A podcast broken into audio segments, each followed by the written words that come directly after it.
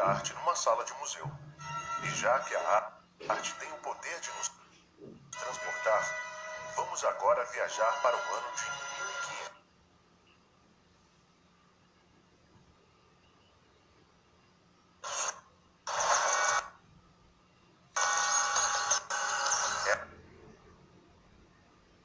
Essa é uma das primeiras missas celebradas.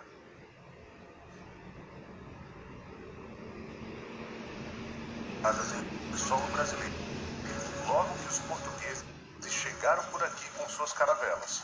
Olha só quantos índios pelados, felizes, sendo catequizados na maior harmonia e tranquilidade. É uma cena clássica do tão conhecido Descobrimento do Brasil, que muita gente já viu nos livros de história. Tem até quem diga que foi ali que começou a história do nosso país, certo?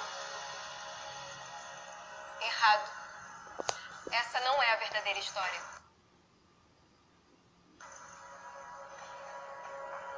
Como pode a chegada dos portugueses marcar o início da nossa história? O meu povo já estava aqui antes. Há muito tempo. O que começou nesse momento foi a nossa luta. Luta por sobrevivência. A nossa resistência em continuar existindo. Na época, éramos cerca de 5 milhões. E hoje não chegamos a 900 mil.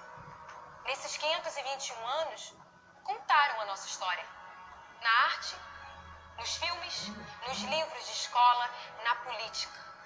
Mas não hoje. Não mais. Chegou a vez de ouvir a nossa voz. O meu nome é Lian Gaia. Eu sou indígena, acolhida por diversas etnias.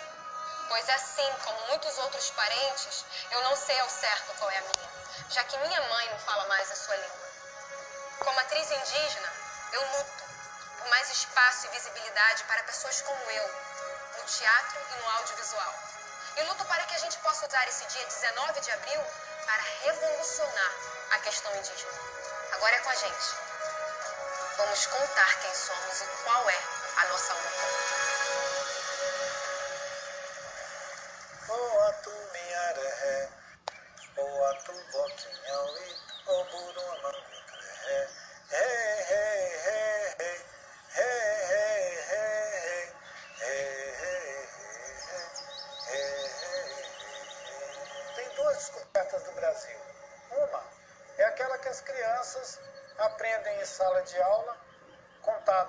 contada nos livros de história, que o Brasil foi descoberto pelos portugueses em 1500.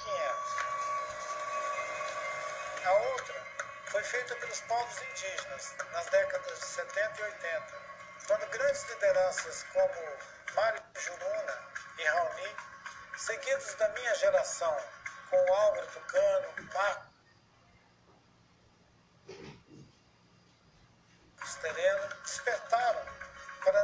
necessidade de se fazerem presente na vida e no contexto político do nosso país.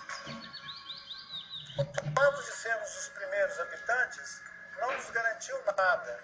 Pelo contrário, nos lançou numa luta incessante pelos direitos à nossa cultura, à nossa língua mãe e ao nosso território.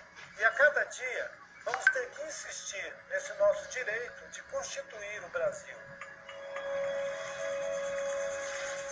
Até o início do século XX, os índios estavam em processo de extinção. Nós éramos sujeitos ocultos, de papel. Mas hoje, esse coletivo chamado os índios ficou adulto, chegou à maturidade e diz para si mesmo: a vida é isso aí. Não tem Pocahontas, não tem Iracema, não dá para ficar reclamando tudo o que poderia ter sido. Temos apenas a realidade. Vamos ter que conquistar nossos direitos dia a dia. Eu sou Ailton Krenak, entre outras coisas, eu sou escritor de livros já publicados em oito línguas, além do português. Eu sou também aquele rapaz que, em 1987, aos 33 anos, subiu a uma tribuna no Congresso Nacional, protesto histórico pintou o rosto de preto na defesa dos direitos dos povos indígenas na nossa Constituição de 1988. Povo indígena, tem um jeito de pensar, tem um jeito de viver. Desde então, a minha luta segue o mesmo propósito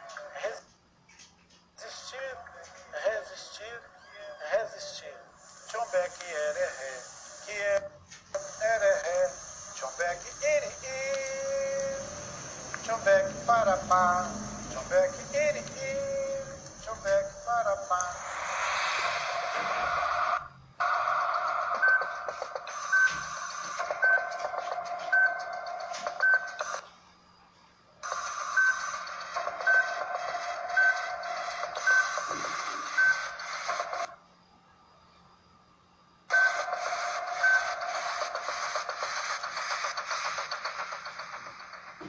Aos quatro anos de idade, eu caí e quebrei o braço. Meu pai me disse então que me levaria ao médico. Eu perguntei a ele que faz o médico.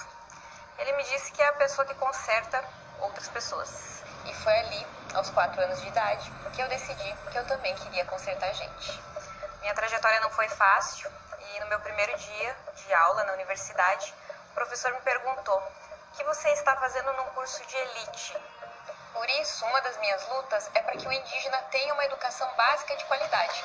Qual é a cara do seu médico? Você já imaginou que seu médico poderia ser indígena, vir de outro lugar, ter outra história? O médico indígena não é um ser místico, rudimentar, que só vive na floresta. O médico indígena é um cientista. A gente não pode esquecer que muito da medicina como nós conhecemos hoje começou com a observação da natureza, e muitos dos cientistas que desenvolveram medicamentos foram indígenas. Meu nome é Miriam Cretiu, eu sou a primeira cirurgia cardiovascular indígena do Brasil e uma das primeiras médicas.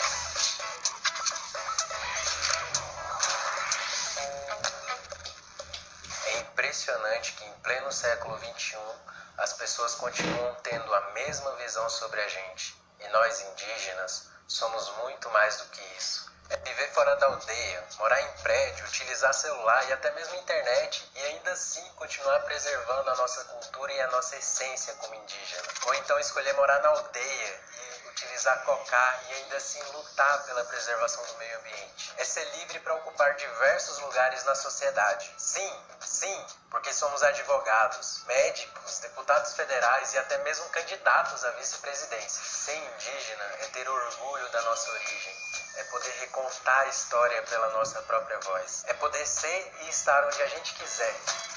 Meu nome é Christian Arius Remeuá, sou indígena do povo Chavante sou criador de conteúdo digital na internet. Eu uso dessa ferramenta para lutar contra os estereótipos já estabelecidos em torno dos povos indígenas desde 1500.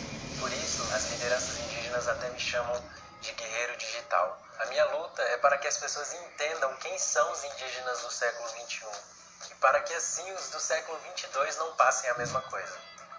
Hashtag respeito, hashtag visibilidade indígena.